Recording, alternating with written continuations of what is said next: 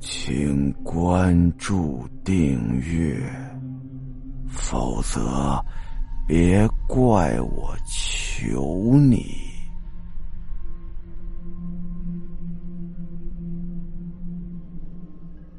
过了好几个星期，周围有好心的邻居啊，想去看看这姨太太的情况。结果进屋之后，这才发现这姨太太的尸体。竟然挂在房梁上了，已经腐烂发臭了。后来根据调查确认，这个姨太太在军官离开三天之后就已经上吊自杀了。周围的居民吓得面无血色呀，因为这个小楼一到半夜一直都有哭声，这些哭声。又是谁发出来的？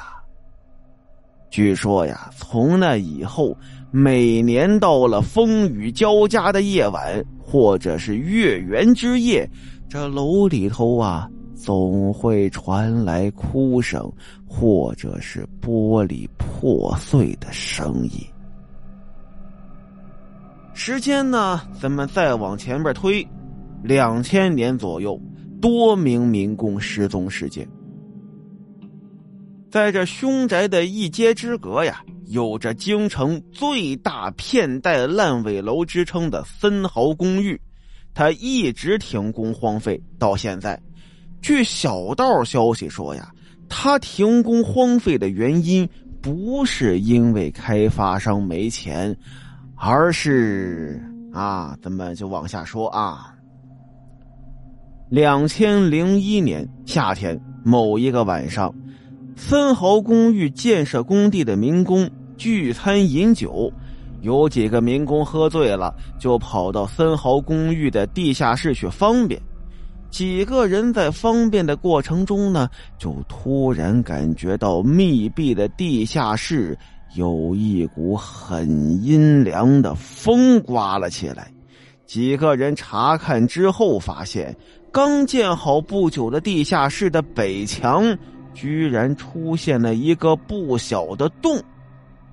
几个民工拿着手电、蜡烛等一些照明工具凑近了去看，其中一个工人踢了北墙一脚，没想到就这一脚啊，居然把这堵墙给踹塌了。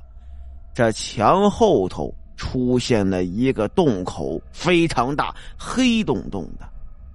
其中一个参与地下室建造的老民工就说了：“其实当时啊，在施工打地基的时候，就发现了这个不明来由的地道。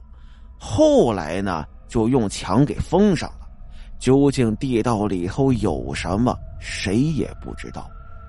于是呢，其中有三个年轻的民工。”仗着喝了点酒，仗着年轻，非要进去看看。那个年长的民工啊，怎么劝那仨也不听，点着蜡烛啊，就朝着地道钻进去了。年长的民工一看这劝劝不动，算了吧，让他们去吧。他自己呢就出来回工棚了。约莫过了得有个二十分钟啊，他不经意间。从工棚的二楼窗户朝马路对面看了一眼，那个方向正好是八十一号的鬼楼啊！就发现鬼楼的窗户里头突然出现了几道亮光，紧接着啪就灭了，四周像是死一样的寂静。老民工的心里头啊，泛起了一丝莫名的不祥，但他又没有什么办法，只能去睡觉。到了第二天，头天晚上钻进地道的三个年轻工人没有来上工，工友去工棚找也没发现他们。第三天、第四天，从此之后。这三个人再也没有出现过。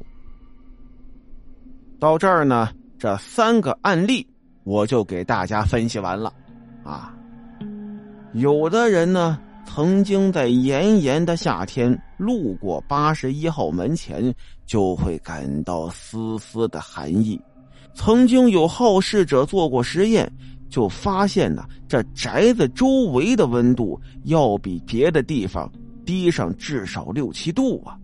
至于是不是有什么东西给他造成的，不得而知。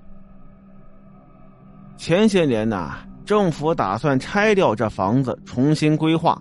可是根据报告，曾经进驻该宅的人接连神秘的消失或者死去，在拆毁的过程中，有很多个民工无缘无故的失踪不见，而负责工程的官员也有两三个无缘无故的染病。或者意外车祸死亡，拆迁计划呢就被迫终止下来。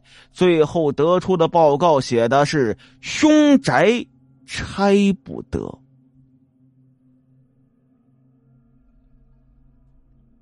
好了，今天的故事到这儿，咱们下集再见。